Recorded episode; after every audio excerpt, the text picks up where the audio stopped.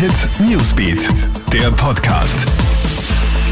Hallo, Gilbert Stadelbauer da. Ich habe für dich die wichtigsten Headlines aus dem Krone-Hit Newsbeat.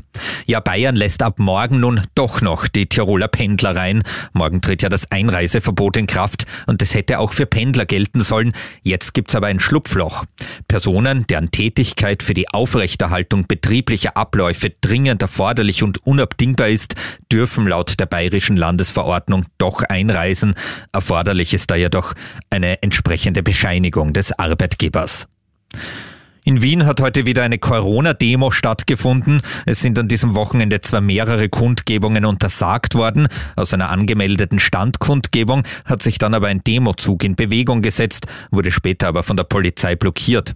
Vor der Karlskirche hat die Polizei mehr als 1000 Teilnehmer gezählt. Es waren zahlreiche Österreich-Fahnen zu sehen, aber auch eine schwedische, wohl wegen des recht lockeren Umgangs mit Corona in diesem Land.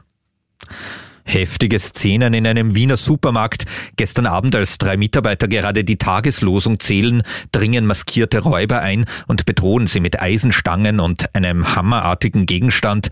Die Mitarbeiter müssen sich auf den Boden legen, ihnen werden die Handys weggenommen und sie werden eingesperrt.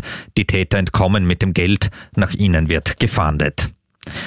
Und damit noch zur alpinen Ski-WM in Cortina. Bei der heutigen Damenabfahrt hat es leider keine Medaille für Österreich gegeben. Es gewinnt Corinne Sutter aus der Schweiz vor Kira Weidle aus Deutschland und Lara Gut ebenfalls aus der Schweiz. Die Österreicherin Ramona Siebenhofer ist im Mittelteil zwar noch in Führung gelegen, hat dann aber Zeit verloren und wurde am Ende Fünfte. Morgen findet die Herrenabfahrt statt.